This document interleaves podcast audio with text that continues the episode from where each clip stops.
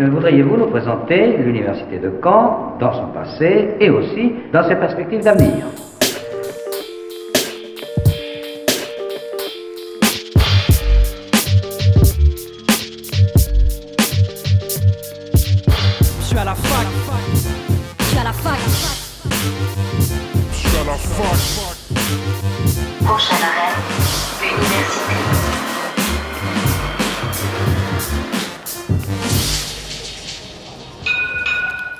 Bonjour à toutes et à tous, c'est Axel et vous êtes bien sur Radio Phoenix. Nous sommes le jeudi 5 octobre, il est midi et c'est l'heure de Fac News, votre rendez-vous hebdomadaire de l'actualité étudiante. Au programme aujourd'hui, le SUMS s'est transformé pour laisser place au SSE, le nouveau service de santé étudiante de l'université, qui fait le plein de nouveautés en cette rentrée avec une offre très large de spécialistes pour permettre d'accompagner les étudiants tout au long de leur parcours. On fera le point avec Catherine Lepargneur, elle est la directrice du SSE et nous expliquera aussi que la communication de ces services passe par la mise en place de 6 étudiants relais santé, vous l'entendrez. Les étudiants canés aspirent à la mobilité à l'international, c'est ce que permet le PPMI, le pôle programme de mobilité internationale du Carré international, qui coordonne ces échanges à travers le monde entier. Et pour en parler et nous présenter ces projets, nous recevons d'ici une demi-heure Isabelle Trignac, qui est la responsable de ce pôle, ainsi que Jeanne, qui est une habituée de Radio Phoenix puisqu'elle co-animait euh, l'émission Carabistouille. Elle est surtout aujourd'hui une étudiante pleinement impliquée dans les échanges internationaux puisqu'elle est jeune ambassadrice Erasmus+. On, on clôturera notre émission, vous avez, vous avez l'habitude, avec euh, l'agenda de la semaine, les prochains événements culturels de l'université à ne pas manquer. la plus moderne des universités d'Europe. Mais avant cela, on fait un point sur ce qu'il faut retenir de l'actualité étudiante et on commence avec le récap de la semaine.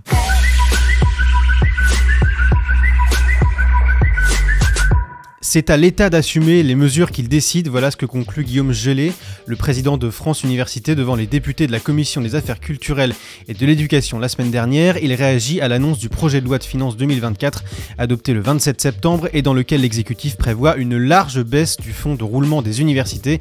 Souvenez-vous, le fonds de roulement, c'est le compte d'épargne des facs. Et le moins qu'on puisse dire, c'est que le budget diminue largement, passant de 1 milliard à 600 millions, presque deux fois moins donc. En cause, une augmentation de 66% des factures énergétiques sur l'année 2023.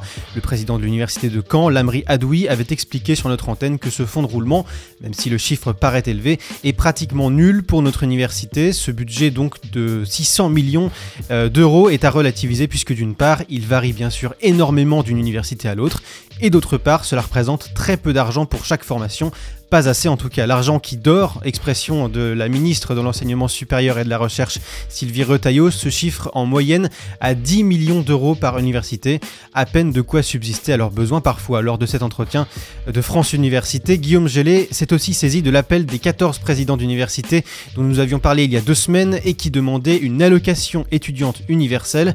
Il y voit une réflexion intéressante mais prématurée.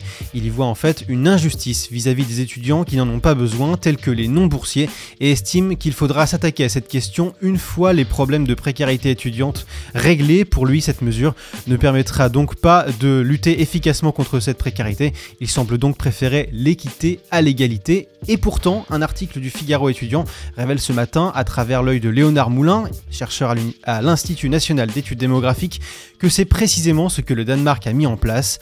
800 euros pour tous les étudiants. Résultat, les étudiants n'ont plus besoin de travailler à côté. Trop facile me direz-vous Eh bien pas tout à fait puisque cette allocation s'exerce à une seule condition, que les étudiants réussissent leurs examens. Un contrat social à méditer donc, même si cette mesure semble dans l'immédiat compliquée à appliquer en France puisqu'elle représenterait plus de 20 milliards d'euros d'investissement. Un compromis est-il toutefois possible? Sans doute, a sous-entendu Guillaume Gélé. 37% des étudiants en médecine et 42% des étudiants hospitaliers. C'est la part des étudiants de santé qui ont déjà songé à arrêter leurs études, selon une étude de l'Association nationale des étudiants en médecine en France publiée hier. La raison, une très grande précarité financière qui touche tous les étudiants et particulièrement ceux de ce secteur, avec notamment des frais universitaires qui ne cessent de grimper au fil des années. La vice-présidente de cette association met aussi en cause certaines entreprises qui profitent de ce contexte inflationniste pour augmenter le prix de leurs cours de soutien.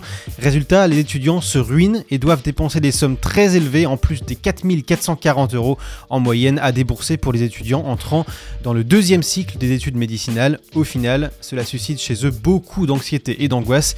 Il est donc nécessaire de soigner les futurs soignants, prévient l'association qui craint un abandon de masse de la filière dans les années à venir. Il est aussi nécessaire d'augmenter les salaires des apprentis médecins qui touchent, tenez-vous bien, entre 270 et 400 euros en moyenne. C'est plus de deux fois moins que la rémunération, minimale d'un alternant, une somme bien loin du cliché du médecin qui roule sur l'or. Leurs chiffres baissent doucement mais pas complètement. 148 bacheliers sont sans affectation alors que la plateforme Parcoursup a fermé ses portes il y a maintenant 3 semaines. Un chiffre record certes mais qui ne convainc pas tout le monde.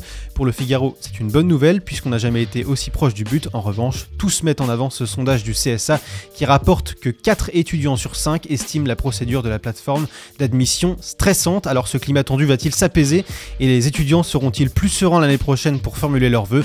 C'est en tout cas ce que le ministère s'efforce de faire, il l'affirme en réduisant notamment le délai d'attente des propositions d'admission. L'inscription sur la plateforme pourra se faire à partir du 17 janvier et jusqu'au 14 mars prochain et le, site ouvrira en consultation simple le 20 décembre. Et puis direction Caen pour cette dernière euh, news du récap de la semaine où, les où des jardinières vont sortir de terre au campus 1. C'est le fruit du projet OL. Euh, LAILES, soutenu par la mission Campus 30 qui mêle tri sélectif, biodiversité et mobilité en lien avec l'agenda 30 qui réunit les, les, objectifs de développement durable des Nations Unies.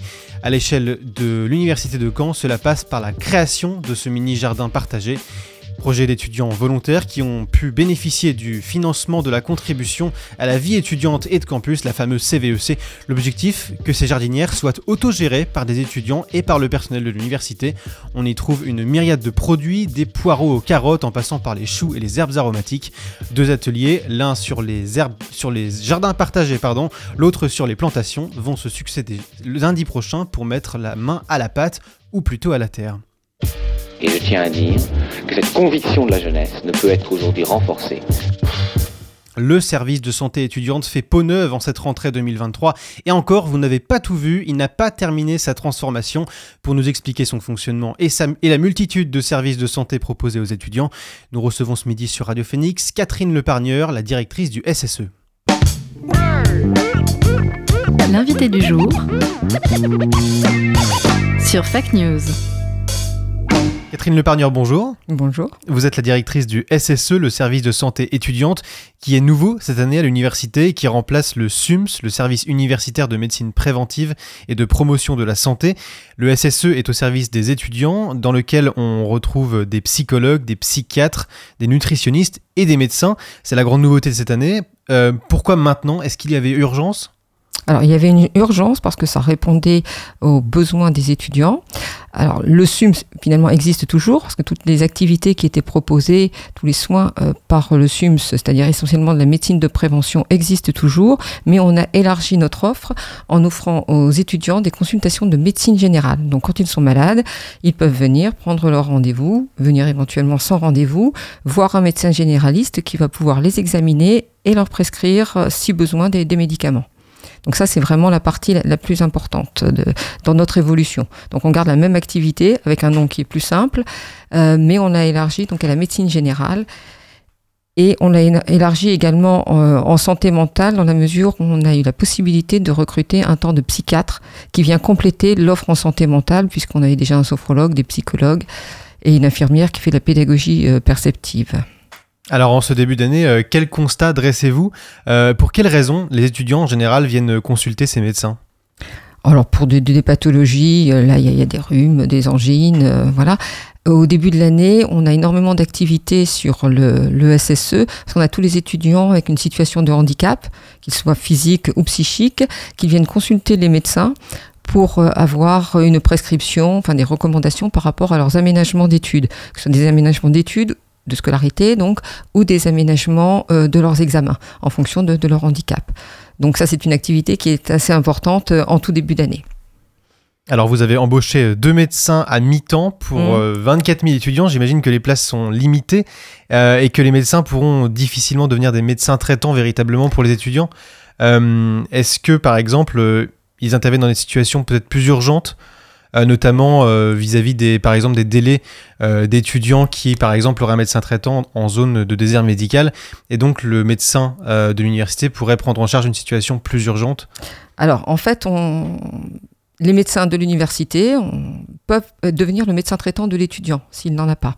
On peut les voir aussi parce qu'ils ont leur médecin traitant euh, éloigné de Caen et il y a une situation, alors on va dire relativement urgente, parce que j'ai une formation d'urgentiste, donc je fais un petit peu la différence. Euh, s'il y a vraiment une situation très urgente, une, fracture, quelqu'un qui est très gêné pour respirer et qu'on n'est pas ouvert, parce qu'on n'est pas ouvert H24, euh, c'est toujours les urgences euh, du CHU ou, de, notre clinique qui, qui vont prendre en charge euh, l'étudiant. Pour l'instant, on a organisé nos consultations euh, soit sur rendez-vous, mais on prend, on a laissé des plages disponibles pour pouvoir prendre aussi, intercaler des, des demandes d'étudiants qui se présenteraient sans rendez-vous.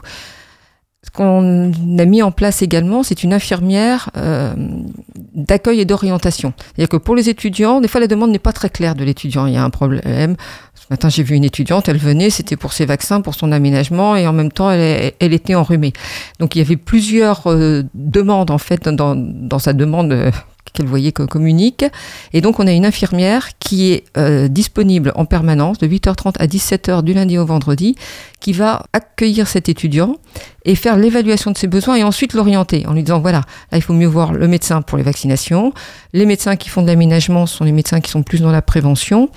Et s'il y a un problème de santé aigu qui va nécessiter peut-être une prescription, c'est le médecin généraliste qui va le voir on débute, donc pour l'instant on n'est pas encore débordé, on, a toujours des, déplages de consultation dans des délais euh, très très courts. L'idée aussi est que si on ne peut pas recevoir l'étudiant, l'infirmière va l'orienter pour qu'il n'y ait pas de retard dans sa prise en charge. Et cette infirmière joue un rôle également par rapport à tout ce qui est santé mentale, parce que je vois beaucoup d'étudiants qui se présentent en disant je vais voir le psychologue. Des fois c'est peut-être un psychiatre qu'il faut voir, ou des fois le sophrologue peut aider à passer un cap. Donc en fait, plutôt que de les mettre sur une liste d'attente qui serait un peu longue, il y a un premier contact avec une infirmière qui est, ou un infirmier. Euh, il y en a deux dans le service qui sont formés en fait à l'écoute active et qui vont mieux évaluer le besoin de l'étudiant et ensuite on priorise ce besoin pour l'orienter au mieux. Alors comment est-ce que les étudiants ils peuvent prendre rendez-vous s'ils en ont le besoin euh, auprès de cette structure? Est-ce qu'ils se déplacent sur place ou est-ce qu'il y a un, un, logiciel sur le modèle de Doctolib qui peut être, euh, qui peut être nécessaire Alors on a essayé de simplifier la prise de rendez-vous parce qu'on avait une secrétaire à 80% qui ne peut pas couvrir euh, euh, tous les horaires d'ouverture.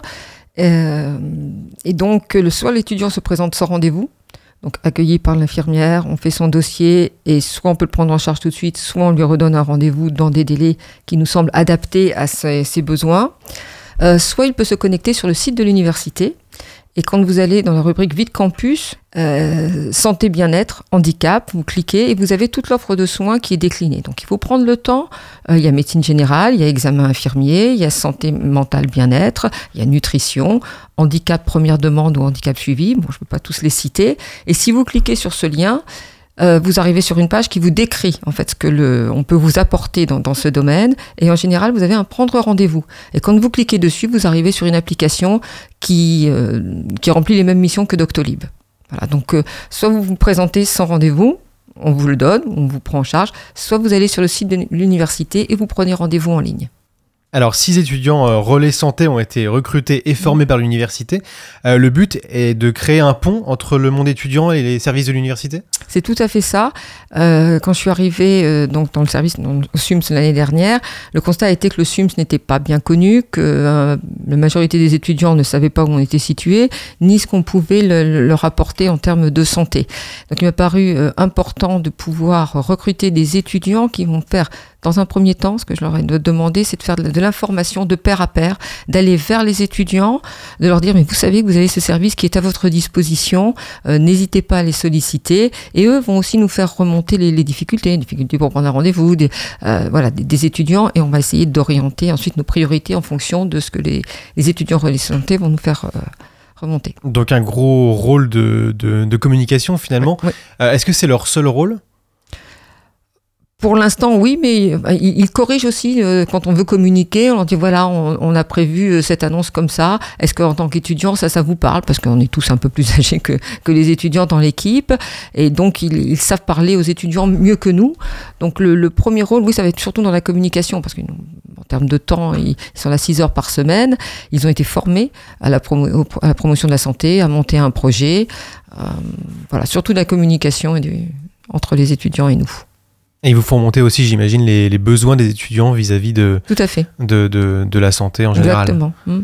Ou Les Alors- difficultés qu'ils peuvent rencontrer pour, pour nous joindre. Et on se dit, bon, bah là, il faut qu'on réaxe un peu notre, notre communication. euh. Les, les premiers collégiens ont été vaccinés dès ce lundi euh, contre le papillomavirus dans plusieurs régions, notamment la Normandie. Mm. Euh, Est-ce que vous pouvez nous rappeler ce qu'est le papillomavirus et comment lutter contre? En se faisant vacciner. Voilà. C'est un virus voilà, qui, qui, se, euh, qui se transmet euh, assez facilement par contact au moment de- des relations sexuelles et qui peut rester dans l'organisme très très longtemps et on sait qu'il est à l'origine du développement de, de certains cancers. Donc il faut se faire vacciner, c'est important le plus tôt possible. Et donc comme euh, on est euh, centre de vaccination, il y a la possibilité, si on est encore dans les délais, euh, et on peut déborder un petit peu, aux États-Unis c'est autorisé un peu moins euh, chez nous, mais euh, on peut répondre à ces demandes de- de vaccination pour les jeunes. C'est ce que j'allais vous dire. Est-ce que le- les jeunes, il y a une grosse part qui est vaccinée contre le papillomavirus ou ça constitue encore une faible proportion? Trop faible. Alors, je n'ai pas de chiffre euh, Ouais, exact ouais. à vous communiquer, mais trop, trop faible à, à mon avis, compte tenu de l'impact euh, sur la santé. Voilà. Et est-ce qu'il y a beaucoup de jeunes qui viennent vous voir justement en ce début d'année pour, euh, pour être vaccinés contre ce, ce virus? On n'a pas fait de, de statistiques euh, encore, mais en tout cas, euh, les consultations, on a des consultations d'un médecin qui est formé donc à, la- gynécologie, et ces consultations euh, sont pleines. Donc, il y a deux types de consultations avec le docteur Julie Thibault mort pour un suivi gynécologique, mais également pour le dépistage des infections sexuellement transmissibles. Donc, les hommes également peuvent prendre rendez-vous avec elle. Tout est expliqué sur, sur le site, la différence entre ces deux consultations. Et j'imagine que vous avez aussi un rôle de, de sensibilisation au-delà de la protection et de la vaccination, euh, pour, euh, notamment pour ces maladies sexuellement transmissibles. Oui, alors il y a un forum santé sexuelle qui aura lieu fin euh, octobre, je sais plus la date exacte. Euh, donc là, il y, a, il y a pas mal de communication et on, on sera certainement dans le Lamagna avec euh, tous nos partenaires. Euh, De, santé. Parce qu'effectivement, on est là pour répondre à des consultations individuelles, mais on a gardé nos missions de promotion de santé, et donc on essaye d'être présente sur, euh, les sites de l'université lorsqu'il y a des actions collectives. Alors les, récentes études livrent des résultats assez alarmants sur la santé mentale euh, des jeunes. Selon le baromètre euh, Santé 2021 de Santé publique France, euh, la proportion de jeunes souffrant de troubles dépressifs est passée de 11 à presque 21% en 2017 et 2021. Covid oblige certes, mais la situation ne semble pas tellement s'améliorer. Euh, comment faites-vous face à cette détresse? C'est compliqué, il y a effectivement beaucoup de, de demandes. Alors ce qu'on essaie de mettre en place, c'est cette évaluation précoce. Dès que l'étudiant nous, en fait la demande, il rencontre un professionnel du service et on va prioriser un petit peu parce que les, dépressions ont des, origines di- diverses et multiples. Euh, si quelqu'un en est au stade suicidaire, on va pouvoir l'orienter de manière euh, très très urgente. On a des créneaux prioritaires euh, dans les plages de consultation des psychologues qui sont libérés. Et encore une fois, on a une psychiatre qui, qui a rejoint l'équipe depuis début septembre. Euh, donc on essaie de, répondre au mieux et on travaille avec nos partenaires. Il y a les, les BAPU, il y a les bureaux d'aide psychologique universitaire. Il y en a deux. Dans un an, ils nous rejoindront sur le site de l'université. On peut adresser aux urgences psychiatriques du, CHU de Caen et il y a les CMP pour des, prises en charge plus lourdes également. Donc en fait, on essaie de, tisser un, maillage en fait avec les partenaires extérieurs. Euh, On a de la chance, il y a un service qui est relativement étoffé de santé pour les étudiants à Caen, mais on ne peut pas tout faire. Il y a ces 33 000 étudiants, puisqu'on intervient aussi dans, les antennes de, la région. Et donc, l'objectif est de pouvoir réorienter, travailler avec euh, d'autres partenaires qui pas forcément sur le site. Et justement, comment vous communiquez aux étudiants euh, la possibilité pour eux de se diriger vers le, le SSE en cas de, de détresse, euh, je dirais, de santé mentale? Est-ce que ça passe aussi par ces étudiants euh, relais santé? Alors, les, les premières missions que j'aurais confiées, c'est de communiquer sur le service avec l'ensemble des offres. Et j'aimerais bien qu'ils, justement, avec les retours qu'ils auront eu des, des étudiants sur leur deuxième partie d'année, qu'ils travaillent sur la santé mentale. Parce qu'il y a effectivement l'étudiant qui se dit je ne vais pas bien, il y a celui qui ne se rend pas compte qu'il ne va pas bien, il y a celui qui n'ose pas le, le- le dire. Donc, il y a un, un travail de, des stigmatisations à faire autour de la santé mentale, de réassurance aussi. Euh, voilà, il faut oser en parler. Donc j'aimerais bien qu'on puisse mettre aussi sur le site des, un certain nombre de, de questionnaires d'auto-évaluation, parce qu'on on ose peut-être plus, voilà, le, le soir tranquillement dans sa chambre, de dire ben, j'en suis où? Et qui, qui orienterait un peu l'étudiant en disant bon là ça va, euh, là par contre on vous invite à, à aller consulter. Pour essayer de davantage cibler euh, Exactement. le problème. oui. Ouais. Alors on a parlé de santé mentale, de santé physique, et il y a aussi ces phénomènes qui détruisent les deux, le tabac notamment, qui reste un combat, y compris pour euh, notre Mm. université. L'enquête euh, ADUC, alcool et drogue à l'université de Caen, euh, de 2016-2017 avait permis d'identifier que 38% des étudiants euh, avaient consommé du tabac dans les 12 derniers mois. C'est un chiffre qui date maintenant et qui, euh, qui baisse aujourd'hui. On parle d'environ 20 à 25% de, de, de fumeurs. Ça reste un chiffre assez élevé. C'est un chiffre qui baisse mais qui reste tout de même important. Comment est-ce que vous comptez euh, lutter efficacement contre ce fléau à l'échelle de la fac? Alors, il y a le mois sans tabac qui, arrive, donc je sais qu'il y a une, soirée euh, qui est prévue et bah, bah, plusieurs éléments de communication euh, qui, sont mis en place. Faire un peu plus de, publicité euh, sur la consultation de tabacologie donc, qui existe au SSE. Il y a euh, des propositions également pour des étudiants fumeurs. On va leur proposer d'aller faire des tests physiques. au niveau du, du SUAPS, il y aura un médecin et on pourra les, orienter et, voir justement essayer de mesurer en fait les, les méfaits du tabac, même si quand on est jeune, c'est pas une grande évidence. Donc voilà, on va essayer de communiquer pas mal sur, sur le, le- le mois sans tabac. Est-ce que euh, le tabac a aussi de lourdes conséquences environnementales Est-ce que c'est, cette prise de conscience de la pollution euh, générée par le- les cigarettes peut, selon vous, aussi contribuer à ce que les jeunes euh, réduisent leur consommation? J'espère. Oui, je pense que c'est un axe qui, qui est à travailler. Et quand on voit que fumer euh, un, un joint pollue sept fois plus que le, qu'une cigarette, je pense que par rapport au cannabis, on pourrait aussi intervenir là-dessus. Alors on a parlé de, de santé mentale qui s'est notamment euh, détériorée après le Covid. Justement, euh, elle devait débuter le 17 octobre, elle a finalement euh, commencé ce lundi. La nouvelle campagne de vaccination bat son plein. Est-ce que celle de l'université reprend dans le même temps? Et est-ce que vous renouvelez la vaccination maintenant que le, que le gros de l'épidémie est passé? Alors, on essaie, euh, on a un médecin, le docteur Closon, qui, qui est référent du centre de vaccination. Donc, on va essayer de développer le, plus possible. L'an dernier, on avait proposé de vacciner Covid et, contre la grippe. On a eu peu de demandes, en fait, mais là, on va partir sur la même politique pour, euh, pour l'année qui, qui commence, pour l'automne, là. Donc euh, oui, on va continuer à, proposer euh, ces vaccins aux étudiants, sachant que là, on fait un gros travail de vaccination pour toutes les écoles paramédicales. Parce que vous savez que les, étudiants professionnels de santé ont des obligations vaccinales différentes pour pouvoir euh, rentrer en stage. Donc là, l'équipe du service s'est déplacée vers euh, différentes antennes pour venir euh, vers les étudiants et leur proposer de vérifier leur vaccination, de, de, de les vacciner si c'était nécessaire. Alors justement, vous parlez des antennes. Euh, L'université de Caen, on le sait, regroupe plusieurs campus, notamment hors de la ville de Caen. Euh, Est-ce qu'on trouve les mêmes services euh, au sein du campus 1 que euh, à Vire, à Alençon, à Cherbourg, par exemple? Alors malheureusement non. Ça c'est un, regret, mais bon, compte tenu du nombre d'étudiants, ce n'est pas possible. On a un infirmier euh, qui, qui assure une permanence quatre jours par semaine à Cherbourg. Il est le mardi à Saint-Lô et on a une infirmière mi-temps sur Alençon. Euh, on a également une infirmière sur le campus 2 et ces infirmiers travaillent en lien avec nous. Donc euh, s'ils ont des interrogations, on, on propose aussi des, des consultations euh, en visio, pour, pour certains avis qui peuvent être donnés comme cela. Euh, voilà, on essaie de développer le plus possible. Donc, comme je vous disais, on dé- une partie de l'équipe se déplace pour aller faire euh, des, des vaccinations. Donc, ils sont allés à, à Alençon en particulier, ou même au, PFRS, donc l'autre site sur, sur Caen. Euh, il y a des journées de programmées également pour du dépistage d'infections sexuellement transmissibles. Donc il y a deux jours par site où notre médecin, donc référent en vie sexuelle, avec une infirmière, va se déplacer pour proposer sur site un dépistage aux étudiants qu'ils souhaitent. Et pourquoi c'est important selon vous d'élargir les missions du SSE au-delà de la- l'agglomération canaise euh, sur les autres campus de la fac? Parce qu'il faut que les étudiants qui sont euh, en dehors du site de Caen puissent avoir euh, la, la même offre, en tout cas qu'on essaie de, leur répondre. On a des psychologues également qui sont sur les, trois sites que je vous ai cités, Cherbourg, Saint-Lô et Alençon. Alors le SSE n'a pas fini de se métamorphoser puisqu'il va bientôt déménager dans des locaux plus récents Mhm. qui appartiennent au Crous et qui sont en cours de réhabilitation. Euh, L'ouverture est prévue pour la rentrée prochaine. Est-ce que vous pouvez nous en dire un petit peu plus? Qu'est-ce qui va changer? Euh, L'espace, Et c'est surtout, je pense qu'on sera beaucoup plus visible, puisqu'on sera au premier étage d'un bâtiment du Crous, et qu'en dessous, il y aura la cafétéria. Donc, des étudiants qui viendront euh, circuler et qui verront. Enfin, le service de santé sera une- beaucoup plus visible qu'on est actuellement.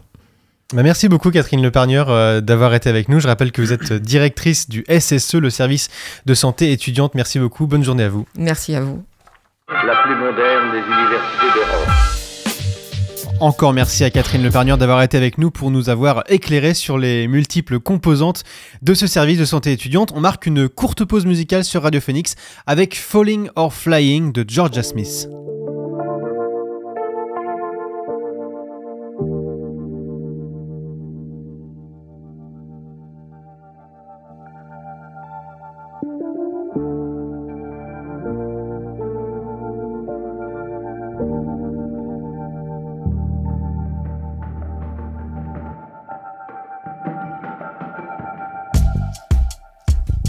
What your mother told you. It's night and day.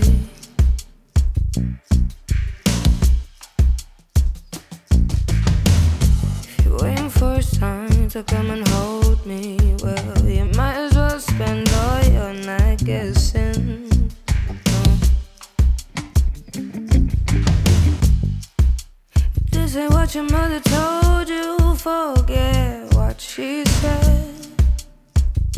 Oh.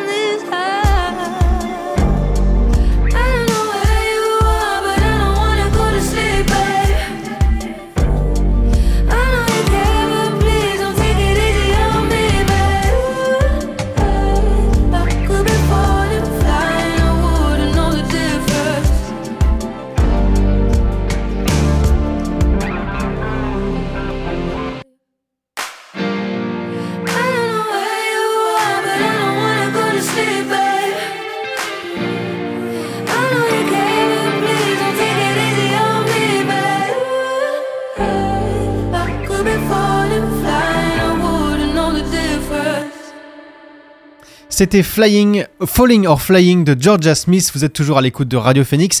Fact News, ça continue avec euh, nous en studio deux invités liés au même projet mais pas de la même manière. L'une organise, coordonne et élabore, tandis que l'autre découvre, apprend et explique aussi les tenants et aboutissants des projets de mobilité internationale. On avait reçu la semaine dernière Kevin et Tatiana, deux étudiants internationaux qui faisaient partie de l'association Erasmus International in Caen euh, qui s'occupait notamment de l'accueil des étudiants étrangers en France. On va aujourd'hui s'intéresser de plus près à la question des mobilités internationales étudiantes. Comment, à quand est-ce possible d'étudier euh, à l'étranger? Qui peut partir? Où et avec quels moyens?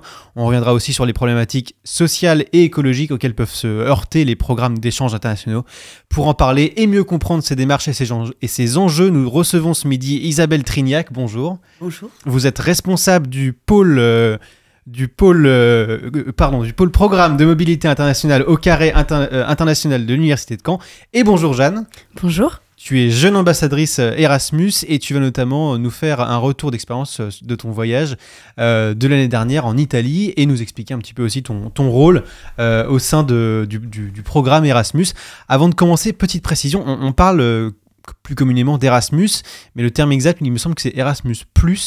Pourquoi? Qu'est-ce que ça change? Et depuis quand c'est le cas? Alors effectivement, ils ont ajouté un petit plus qui veut dire beaucoup en fait.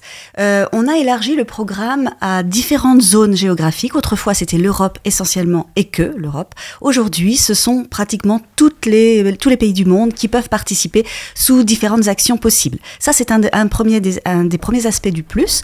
Le second aspect est également euh, au niveau du public concerné. Autrefois, c'était essentiellement un programme étudiant et qui a été élargi à toutes les catégories euh, socioprofessionnelles, le, le, du, bébé, on va dire, hein, depuis euh, l'école primaire jusqu'aux études supérieures et même au-delà, puisque les, les demandeurs d'emploi peuvent également y participer. Ce plus veut euh, toucher tous les publics possibles pour la mobilité.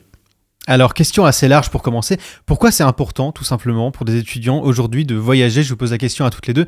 On peut commencer avec toi, Jeanne, si tu veux. Euh, pourquoi c'est important? Bonne question. Pour moi, je dirais pour plein de choses. Euh, déjà parce que, euh, du point de vue académique, vraiment, c'est, euh, on peut se rendre compte des différences d'enseignement, de pratiques, de méthodes et tout ça dans différentes universités, dans différents pays. Moi, ça a été le cas durant mon expérience en Italie.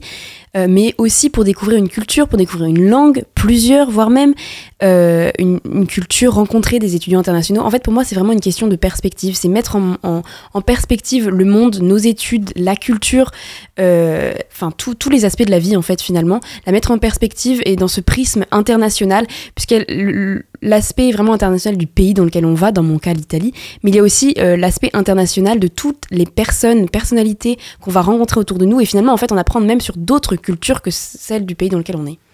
C'est multiple. Et pour vous, euh, Isabelle Trignac, à votre avis, qu'est-ce que, pourquoi c'est important aujourd'hui de, de voyager, de- d'intégrer ces programmes internationaux?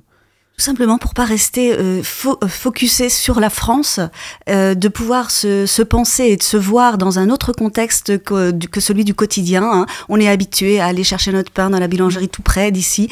Et euh, en fait, l'autonomie, eh bien, on a l'impression euh, qu'on l'a acquise, mais pas vraiment. Quand on est dans un milieu qu'on ne connaît plus, eh bien, on se redécouvre et on est obligé d'aller trouver d'autres pistes pour ben, répondre à toutes les demandes du quotidien, mais ailleurs. Et euh, c'est vrai que hum, je suis vraiment convaincue de, l'importance d'un tel programme parce que quand on revoit nos étudiants après une année ou un semestre d'études à l'étranger, ils sont plus les mêmes du tout. Et donc, euh, on voit dans, dans leur posture même, euh, leur façon d'être et de prendre la parole, c'est déjà d'autres personnes. Et vraiment, grandir, c'est- le meilleur moment, à mon avis, quand on est étudiant, de pouvoir aller grandir aussi ailleurs. Donc il y a vraiment un avant et un après Erasmus, euh, et ça vous pouvez le constater chez tous les étudiants. Tout à fait. Tout à Je, fait. je peux aussi en témoigner. Oui, bien sûr, on va, on va en reparler justement juste après. Euh, Isabelle Trignac, Trignac, pardon, vous êtes responsable du pôle programme de mobilité internationale au carré international de l'Université de Caen, on l'a dit. Oui. Euh, quel est l'enjeu de ce programme et comment est-ce qu'il est né? Le programme ou le, ou le pôle? Le... Alors, il y a déjà il y a une différence entre les deux. Est-ce que vous pouvez nous expliquer cette différence? Oui, alors déjà, euh, on est quatre personnes en plus euh, derrière, derrière ce, ce- cet intitulé du pôle et on gère euh, différents programmes. Parce que Erasmus, euh, c'est essentiellement l'Europe, donc j'ai dit tout à l'heure, il s'est élargi à, beaucoup de- de- d'autres pays, mais quand même, il est centré sur l'Europe et il existe d'autres programmes que l'Université de Caen, par exemple, a mis en place, par exemple le programme Interu, qui est un programme euh, qui va compléter un, petit peu les trous laissés par le programme Erasmus et qui va répondre à des besoins bien spécifiques selon les disciplines, par exemple, hein, ou, les, ou les niveaux d'études, ou les, les, les recherches des, des étudiants, leurs projets professionnels. Donc on va établir des partenariats dans des zones beaucoup plus vastes, hein, ça peut concerner le monde entier. Et puis on adhère aussi à des réseaux qui ont euh, l'avantage de nous permettre d'aller plus vite et d'être plus pertinents sur certaines zones. Par exemple, je pense euh, à des pays un peu confidentiels comme euh, par exemple la Nouvelle-Zélande. Alors en soi, c'est pas un pays confidentiel, mais c'est une destination difficile à obtenir, hein, des, des, des partenariats de, de, de fac à fac. C'est très difficile. Pourquoi c'est donc, plus difficile en Nouvelle-Zélande qu'ailleurs? Alors c'est un exemple, hein, mais parce qu'ils sont très sollicités d'une part, ce sont Ah. des anglophones et donc euh, tout le monde, tout- tous les pays d'Europe, toutes les universités recherchent des, des lieux d'accueil pour ces étudiants anglophones. hein. Le Royaume-Uni, on le sait maintenant, c'est un peu fermé. Les États-Unis posent d'autres problèmes. Donc voilà, euh, je pensais à, à cette destination et donc euh, il est difficile de mettre en place un accord de- de- de- d'université à université. Donc faire partie d'un réseau comme on a par exemple ISEP va nous permettre d'intégrer ce réseau qui propose lui une quantité euh, astronomique de destinations et ponctuellement répondre à un besoin spécifique d'un étudiant qui souhaiterait, pour des raisons par exemple de recherche de master, d'aller dans une zone précise. Et donc on a en appoint comme ça ces programmes. Et donc on a, euh, travaille avec cinq programmes. J'en ai, déjà cité trois. Euh, on a également le programme BCI qui lui est un programme euh, centré sur le Québec. Parce que très souvent, nos étudiants nous disent Ah non, non, mais moi, je ne sais pas parler anglais correctement, je ne parle pas l'espagnol, c'est un frein très important, celui de la langue. Et donc, eh bien, on ne sait pas, mais on peut aussi partir en, mobilité dans une université francophone. Et ce, ce programme du BCI, que- donc sur le Québec, nous permet d'envoyer des étudiants dans des universités francophones et de bénéficier d'une mobilité, même si on ne parle pas une langue correctement. Alors, quels étudiants peuvent euh, participer à ces échanges internationaux? On- Vous l'avez dit, il n'y a pas que les étudiants, bien sûr, c'est vraiment euh, euh, tout, à tout âge vraiment on peut participer. Oui, tout à fait. Euh, mais euh, à quel moment ça peut se faire dans, la, dans, le, dans le parcours universitaire d'un étudiant? Est-ce que ça peut être vraiment de, de, du- de- de la L1 jusqu'au Master 2 Alors non, justement. En général, on ne part pas en mobilité d'études la première année. La première année, on candidate et on peut partir à partir de la seconde année parce qu'il faut déjà connaître un petit peu le milieu universitaire avant de se lancer pour découvrir une autre université à l'étranger. Donc voilà, on part à partir de la deuxième année, c'est possible, mais jusqu'en master 2, même en doctorat, c'est possible également. Euh, même nos enseignants, on ne le sait pas, mais les enseignants partent aussi en Erasmus, les administratifs peuvent partir en Erasmus et on gère ça au sein du programme. Mais euh, globalement, euh, on voit des tendances et très souvent les étudiants de l'université de Caen, mais de France en général, partent plutôt au niveau de la licence troisième année et plutôt au niveau du master 1. C'est souvent ces deux, euh, euh, deux années qui sont charnières et qui sont les plus parlantes en termes de mobilité. Avec parfois la, possibilité aussi de- d'avoir demandé une première année de Master Oui. 1, d'assurer et Tout de fait. pouvoir avoir une année de césure à l'étranger entre les deux. Tout à fait, tout à fait. Et ce qu'on ne sait pas forcément, c'est que on peut partir plusieurs fois en mobilité. Le programme Erasmus, par exemple, le permet. On peut partir jusqu'à 12 mois. En fait, on a, on a un crédit de 12 mois en licence qui est renouvelable 12 mois en master et encore 12 mois en doctorat. Donc potentiellement, un étudiant pourrait partir 36 mois. Ça ne se fait pas dans le concret parce qu'il y a, y a plein d'autres euh, éléments à prendre en compte. Mais voilà, potentiellement, on peut partir là-dessus. Alors justement, quelle est la durée de ces échanges? Vous avez parlé de, de, de 12 mois. Est-ce Oui. qu'on peut partir euh, sur des durées beaucoup plus réduites, par exemple? Tout à fait. Alors ça, ce sera selon les disciplines, selon les parcours euh, académiques. hein. C'est plus pertinent parfois de ne partir une année complète ou bien six mois seulement. Mais c'est souvent ces deux, deux formats, euh, un semestre ou une année, c'est-à-dire un ou deux semestres. Et puis, il y a un autre pan du, du programme qu'on connaît peut-être moins. On peut partir euh, deux mois en stage. Donc en stage, on peut partir sur des mobilités plus courtes, deux mois à six mois. Et puis le nouveau programme qui est devenu Erasmus+, comme vous le disiez en, annonce tout à l'heure, eh bien ils ont ajouté un nouveau format, un, un format hybride qui va être de plus courte durée. C'est-à-dire qu'on va combiner une, période virtuelle d'échange en ligne avec un partenaire et on va le coupler avec une mobilité physique d'une semaine ou jusqu'à un mois. Alors, Isabelle Trignac, comment vous, est venu ce, goût euh, de vouloir organiser ces échanges? Est-ce que vous-même, par exemple, jeune, vous avez euh, fait cette expérience à l'étranger? Oui, tout à fait. Et c'était avant, enfin, au moment de la création du programme Erasmus en 89. Je, je suis partie. Il n'y avait pas encore de, possibilité pour moi de partir dans le cadre de mes études, donc je suis partie seule à Madrid pendant une année. Et euh, c'est, comme je le disais tout à l'heure, ça transforme, ça aide à voir les choses différemment. Et donc, euh, à partir de là, j'ai toujours eu dans un, petit coin de ma tête la volonté de, de revenir à cette euh, dynamique internationale. Et j'ai eu l'opportunité au cours de ma carrière de, de, rejoindre un service de relations internationales et, je ne l'ai plus quitté depuis. Alors, il y a en studio aussi euh, Jeanne qui va pouvoir nous parler d'un échange beaucoup plus récent. Tu viens tout juste de rentrer d'un voyage en Suède. Est-ce que tu peux nous raconter pourquoi Est-ce que ça a un lien avec ton statut de- de- d'ambassadrice Erasmus Oui, alors euh, en- donc euh, déjà le réseau euh, ambassadeur Erasmus Plus en France, c'est un réseau qui est très récent. On a été, on a été créé cette année, on est la première édition. Euh, on a eu les candidatures cet été et le lancement du réseau en septembre, donc c'est très récent. Et l'une des, premières euh, missions qui nous a été proposée, c'était donc de partir sur ces quatre jours du 1er au 4 octobre en Suède, à Malmö, euh, pour cet événement qui s'appelle Participation in Civic Engagement et qui était euh, donc organisé dans, le cadre d'un plus large projet mené par l'agence italienne, puisque en fait Erasmus fonctionne par des agences aussi nationales, euh, qui est donc sur la participation des alumni de Erasmus dans le cadre de l'engagement euh, civique. Et donc c'était trois jours euh, de, de- conférences, de, sémin- de séminaires, d'ateliers, dans lesquels on a pu réfléchir à toutes ces thématiques euh, sur l'engagement civique, que ce soit l'engagement des jeunes en politique, même, euh, et également sur le niveau européen, parce qu'on sait que parfois les, jeunes, et notamment en France, se sentent déconnectés de ce niveau européen. Parler aussi de l'inclusion, de la diversité au sein du programme Erasmus, puisque c'était un projet, nous on était quatre ambassadeurs français, ambassadeurs Erasmus Plus français, accompagnés d'une des responsables de l'agence nationale. Mais c'était aussi euh, un événement dans lequel il y avait des, des principaux d'établissement, des, des, des coordinateurs de projets, de, de pôles mobilité, des professeurs. C'était vraiment euh, transdisciplinaire. Donc c'est pas uniquement étudiant. Non, donc c'est pas du, et c'était pas uniquement étudiant, mais c'était pour pouvoir voir quelles étaient les solutions en fait de chacun à chaque échelle et pouvoir voir comment est-ce qu'on peut imp- implémenter ça euh, dans les dans les différents services et à différentes échelles. Alors j'imagine qu'être ambassadrice Erasmus+, ça va bien au-delà du voyage, euh, simplement. Euh, Ça passe par quoi? Est-ce qu'il y a un rôle de, de médiation, par exemple? Est-ce que euh, ou d'autres activités, par exemple, qui sont qui sont au-delà du strict voyage, si, j'ose dire? Alors nous, en tant qu'ambassadeur Erasmus+, alors encore une fois, hein, le réseau est très jeune, donc on est encore en train de définir et l'agence, nous, cette première promotion, définissons avec l'agence notre rôle et essayons de voir comment est-ce qu'on peut enrichir nos missions. Mais nos missions, dont on a signé une charte initialement quand on s'est engagé, nos missions, c'est euh, principalement en fait du témoignage, donc c'est-à-dire euh, aller euh, parler de ce qu'est Erasmus+, de quelle est notre expérience. Il faut savoir qu'au sein du réseau, en fait, on a des profils très très différents. Moi, je, suis partie en tant qu'étudiante, mais il y en a qui sont partis en stage, il y en a qui sont partis durant leur, le- en étant apprentis, il y en a qui sont partis par Pôle Emploi. Enfin, c'est vraiment très très varié, ou même des lycéens, lycéennes.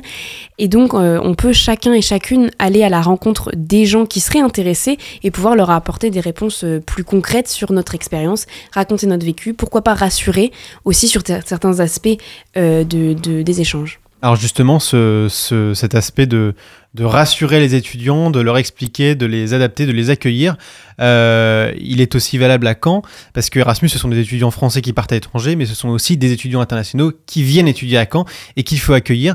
Et euh, comment on fait en sorte justement qu'ils euh, s'intègrent à la vie canaise au-delà des cours universitaires?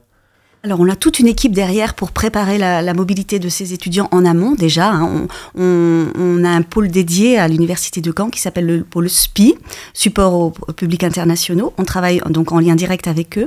Et donc, les gestionnaires de programmes qui font partie du pôle de- des programmes de mobilité, donc mes collègues, euh, mettent en place aussi différentes actions, par exemple des webinaires en ligne pour préparer euh, qu'est-ce qu'on met dans la valise, euh, quelles sont les différentes étapes euh, de la mobilité, le, le- le montant financier qu'il faut prévoir, euh, l'organisation académique et pédagogique, euh, les mettre en relation avec leurs euh, en- enseignants référents, puisqu'il y a vraiment un double encadrement dans, dans ce programme. C'est l'avantage de partir avec Erasmus ou un programme similaire, c'est qu'on a un accompagnement administratif d'une part et pédagogique de l'autre. Donc l'é- l'étudiant, il est vraiment euh, préparé, il a des, des contacts pour répondre à ces questions à tout moment de sa mobilité. Donc en amont, comme j'en parlais tout de suite, pendant, eh bien, on a une semaine d'intégration euh, avec divers événements. Alors ça peut être de, de, de, de l'aide informatique, informative, l'aide aux démarches, hein, le, visa par exemple. On a des internationaux qui ont besoin de cette démarche de visa. Ça peut être l'inscription euh, à la sécurité sociale, tout ce genre de choses. On travaille avec le, le SSE par exemple hein, pour euh, les aspects euh, euh, médicaux. On travaille avec différentes choses et, et donc euh, on les accompagne pendant toute une semaine et on joint également euh, tout l'aspect culturel, euh, découverte de, de- de l'université. Le premier week-end, ils le passent en général au Mont-Saint-Michel par exemple. hein. Il y a toute une, une collection euh, d'événements qui sont prêts pour eux. J'allais y venir, no- notamment du coup, les, ils bénéficient des mêmes services euh, des étudiants canés d'origine, si j'ose Tout à dire, fait. Euh, comme le SSE, par exemple, si jamais il y a besoin d'un soutien psychologique Exactement. ou d'autres euh, de, de santé en général. Ou, ouais. Exactement. Donc il y a un forum en début d'année euh, qui est ouvert à tous les étudiants français aussi, mais c'était au départ là-bas, c'était pour les étudiants internationaux, de les faire rencontrer tous les partenaires avec lesquels ils peuvent interagir pendant leur mobilité, que ça soit Twisto pour les bus, que ça soit justement le SUMS ou le, enfin le, le SSE, le, le SUAPS, c'est-à-dire le, le service sportif, enfin voilà, des, des, hum, des associations étudiantes aussi, des associations de quartier pour les intégrer dans la vie. Donc voilà, on a toute une, panoplie euh, d'actions euh, pour les aider à s'intégrer. On a aussi notre collègue du, pôle support internationaux qui, euh, toutes les semaines, leur envoie une, genre de newsletter avec tout ce qu'on peut faire gratuitement ou avec un euro en poche le week-end, voilà, si on veut s'intégrer dans la vie normande. Alors Jeanne, on va revenir euh, un petit peu quand même sur ton, sur ton voyage euh, l'année dernière, voyage Erasmus à Bologne en Italie. Euh, qu'est-ce qui t'a marqué, qu'est-ce qui t'a surpris et qu'est-ce que tu as appris en fait au, Oula, plein de choses. Euh, très large question. Alors, qu'est-ce qui m'a marqué? Le plus marqué peut-être Oui, le pour plus marqué. Alors, déjà, donc moi, je suis partie dans le cadre de mes études euh, en première année de master. Je fais un master en droit, droit des libertés. Euh, ce qui m'a marqué au niveau, au plan académique, vraiment, c'est la, les différences d'enseignement entre les deux pays, entre l'Italie et la France. Euh, c'est des, des, des- des méthodes d'enseignement qui sont différentes, des méthodes de- de- d'évaluation également. Par exemple, pour vous donner un exemple, en Italie, euh, les examens se passent en trois sessions, c'est-à-dire qu'il y a trois, alors c'est des sessions souvent de deux ou trois semaines, et en fait, il y a trois sessions sur lesquelles on peut passer son examen. On choisit laquelle on veut passer. Si on, le, si on rate notre examen, on peut passer la suivante. Mais c'est pas comme en France où il y a une deuxième session qui est marquée sur le dossier qui après, par exemple, pour les sélections en master, en doctorat, tout ça, n'est pas très très bonne, euh, pas très bien vue. Là, c'est vraiment euh, à- l'organisation de l'étudiant, ce qui, je trouve, euh, enlève quand même un poids et une pression euh, sur, euh, sur les études. Donc en fait, c'est plein de petites choses comme ça, sur, là c'était un exemple, mais c'est plein de petites choses comme ça qui font que les systèmes sont très différents. Après, au plan académique, moi j'étais dans des cours en anglais, parce que je ne parle pas assez bien italien pour faire de l'italien, enfin des droits en italien. Donc c'était des cours en anglais, donc beaucoup avec des internationaux également, et c'était très enrichissant d'avoir la perspective, puisque c'était des cours très participatifs, contrairement aux cours français, notamment en droit, des cours très participatifs et où tout le monde pouvait donner sa, sa perspective par rapport au pays d'origine. Donc euh, j'ai vraiment eu des, des, des, des participations sur le droit en Inde, le droit au Brésil, le, le droit au Canada, voilà. Donc c'était c'était vraiment euh, Très sur- international voilà, finalement. ouais. très international et puis euh, des- de- beaucoup de perspectives, beaucoup de mise en perspective en fait de ce que c'est que le droit parce que nous on est un petit peu centré, mais je pense que c'est le cas aussi pour beaucoup d'autres études et pas seulement pour le droit. Ça c'est le plan académique. Après sur le plan humain et culturel, bon bah là c'est l'apport est veux je ne, sais, même pas si je peux mettre des mots dessus, puisque c'est encore une fois très, très international. Moi, j'avais eu la chance d'avoir des, des colloques italiens, donc euh, du coup, je pouvais essayer de parler un peu italien à la maison et puis d'avoir cette, euh, cette culture-là chez moi. Mais sinon, dans le reste de, de mon parcours, j'ai eu énormément d'internationaux. Donc, c'est euh, des voyages en Italie, découvrir la culture italienne, euh, l'art italien. Enfin, voilà, c'était en plus c'est un pays qui est très riche hein, quand même. Euh, et puis les, relations et l'apprentissage sur les cultures différentes. C'est pas parce qu'on va dans un pays, par exemple en Italie, qu'on va apprendre que sur cette culture-là, parce qu'on va rencontrer plein de gens de partout dans le monde, partout dans l'Europe, mais aussi dans le monde. Moi, je connaissais des gens du, du Canada, États-Unis et Vietnam, et du coup, ça nous permet aussi d'en apprendre beaucoup plus en fait sur le monde en général, et pas seulement sur le pays de- de- d'accueil. Alors, on a parlé d'Erasmus, il existe aussi un programme d'extension d'Erasmus, Erasmus Mundus. Qu'est-ce que c'est Qu'est-ce que ça ajoute Et est-ce que l'Université de Caen fait partie de ce programme d'extension? Oui, complètement. Nous avons trois programmes Erasmus Mundus, enfin estampillés Mundus, c'est-à-dire ce sont des programmes d'excellence qui vont accueillir des étudiants internationaux sélectionnés sur une thématique. Par exemple, nous, on a un programme de physique nucléaire. Donc, on- dans le, cadre de ce programme, sont accueillis des étu- des étudiants excellents qui vont avoir euh, la possibilité de partir réaliser deux mobilités différentes. Erasmus, c'est une mobilité. Et bien, le Mundus, c'est deux, euh, deux mobilités dans deux pays différents, minimum. On peut aller jusqu'à trois ou quatre. Et on obtient deux diplômes, voire trois diplômes de, de- des pays dans lesquels on a étudié. Donc, ce sont des, des parcours d'études qui sont pensés au niveau de plusieurs pays. C'est-à-dire qu'on commence son cursus, par exemple, souvent ce sont des masters, on peut être en master ou en doctorat. On commence, par exemple, le premier semestre dans un pays, puis on, on poursuit, toute la cohorte passe en, dans un deuxième pays, puis dans un troisième pays. Et donc, on a un cursus vraiment très international et en plus tout se fait en anglais avec des étudiants et des, en- des enseignants de, de très haut, de, de très haute gamme, de très haute qualité. Donc c'est vraiment euh, sur un CV euh, quelque chose qui euh, est très porteur. Est-ce que vous avez des partenaires historiques en termes de- d'université, de, pays, les premiers qui ont Ah été oui. euh, à collaborer avec vous Et oui, qui collaborent encore aujourd'hui Exactement, donc des- qui étaient là dès la première heure. On a l'université de Würzburg en Allemagne et l'université de Salamanque en Espagne, puis l'université de Parme en Italie.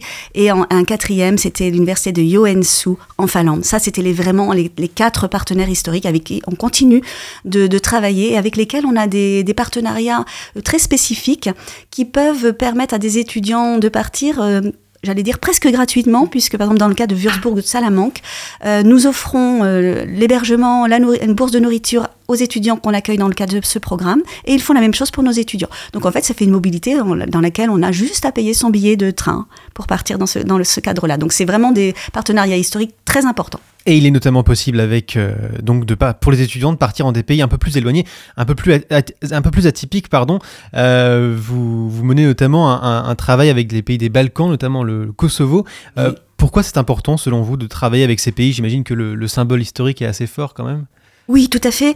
Euh, alors, on travaille sur plusieurs, euh, plusieurs thèmes. Alors, déjà, euh, la francophonie, déjà, l'enseignement du français dans, un cadre francophone, dans un cadre non francophone. C'est le cas avec le, Kosovo, qu'on vient d'élargir dans le cadre de, de- d'Erasmus, euh, deuxième session à l'Albanie et au Monténégro.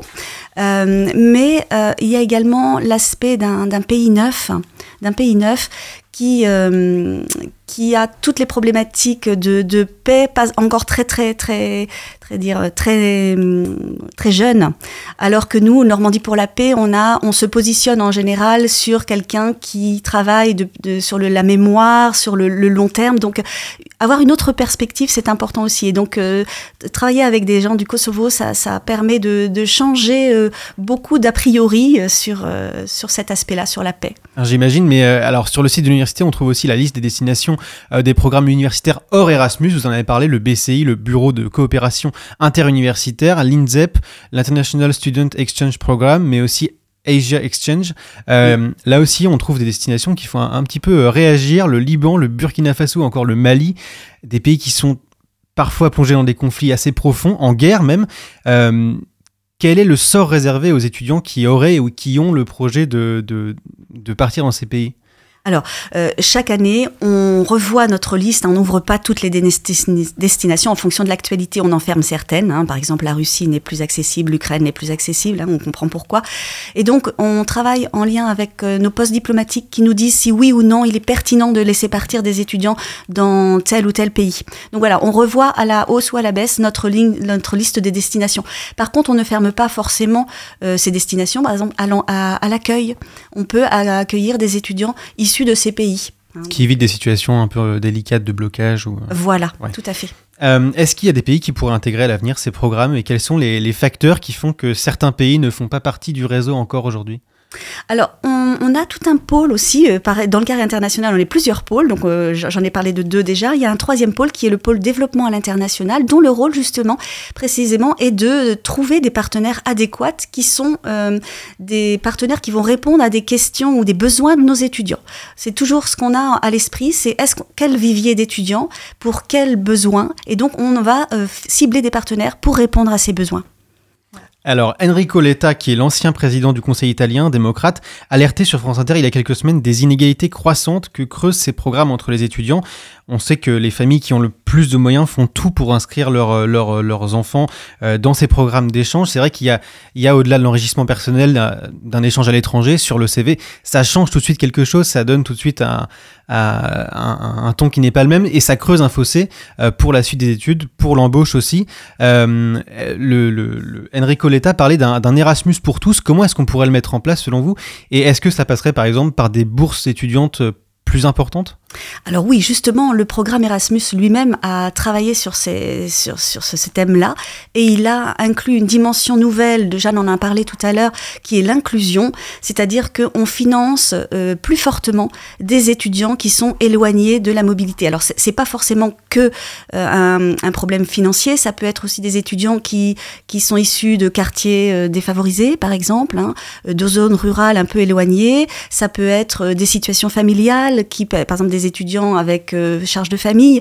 Voilà, il y a ce, ce, volet inclusion qui a été euh, mis en place depuis deux ans maintenant avec le nouveau programme 2021-2027 et on se saisit de, de cet élément-là pour justement proposer à des étudiants qui a priori se disent qu'ils ne sont pas en, capacité de, partir, et bien de pouvoir le faire.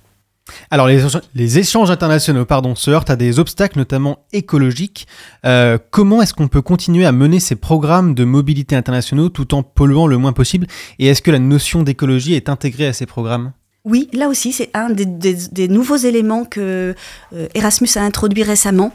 Euh, le Erasmus Green, donc, euh, était, est ce qui est mis en, en- en avant cette année. Et donc, euh, il y a également un bonus pour tous les étudiants qui choisissent de partir, par exemple, en covoiturage ou prendre des moyens de transport écologiques ou éco-responsables. Donc ça, c'est une dimension nouvelle et donc on prend en compte cet aspect-là. Donc ça, ce sont des, des éléments qui sont dictés par le programme. On a une charte, tous, hein, dès qu'on est é- é- estampillé Erasmus, on a une charte et on doit respecter certains devoirs. En voici un.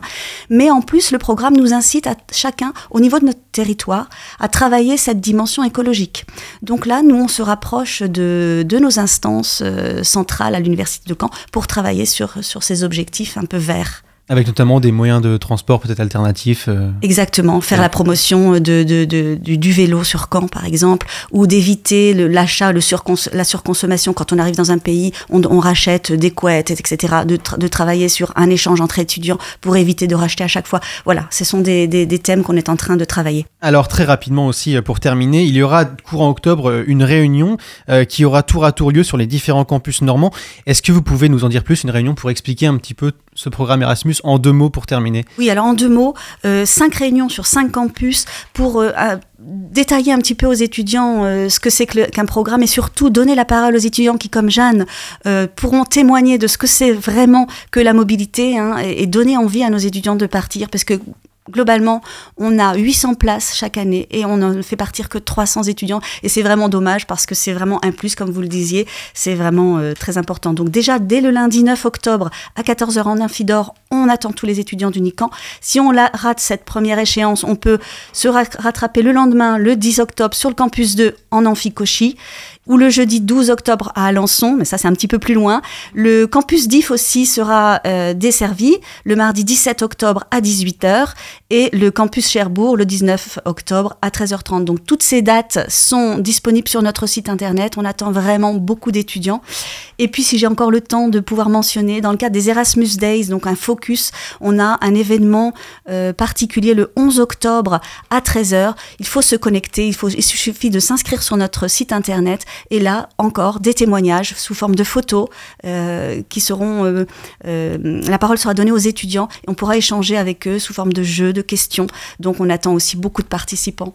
Eh bien, merci beaucoup à vous deux, Isabelle Trignac et Jeanne. Je rappelle que vous êtes responsable du pôle programme mobilité internationale à l'Université de Caen et euh, ambassadrice Erasmus Plus pour Jeanne. Merci beaucoup d'avoir été avec nous ce midi. Je rappelle, pardon, je, je viens de redire ce que j'ai déjà dit. Merci beaucoup à vous Merci et bonne vous. journée. Merci. Et je tiens à dire que cette conviction de la jeunesse ne peut être aujourd'hui renforcée Et on termine l'émission par votre agenda des événements et animations universitaires. Le 11 octobre prochain aura lieu le mercredi de la sexualité qui portera sur les différentes violences conjugales, sexuelles et les inégalités de genre, des thèmes essentiels qui font l'actualité avec la possible inscription prochaine de l'IVG dans la Constitution. Cette conférence sera réalisée par l'ASUREPS, l'association universitaire de recherche et d'enseignement et d'information pour la promotion de la santé sexuelle, qui sera donc à suivre en visio à 18h30 mercredi prochain.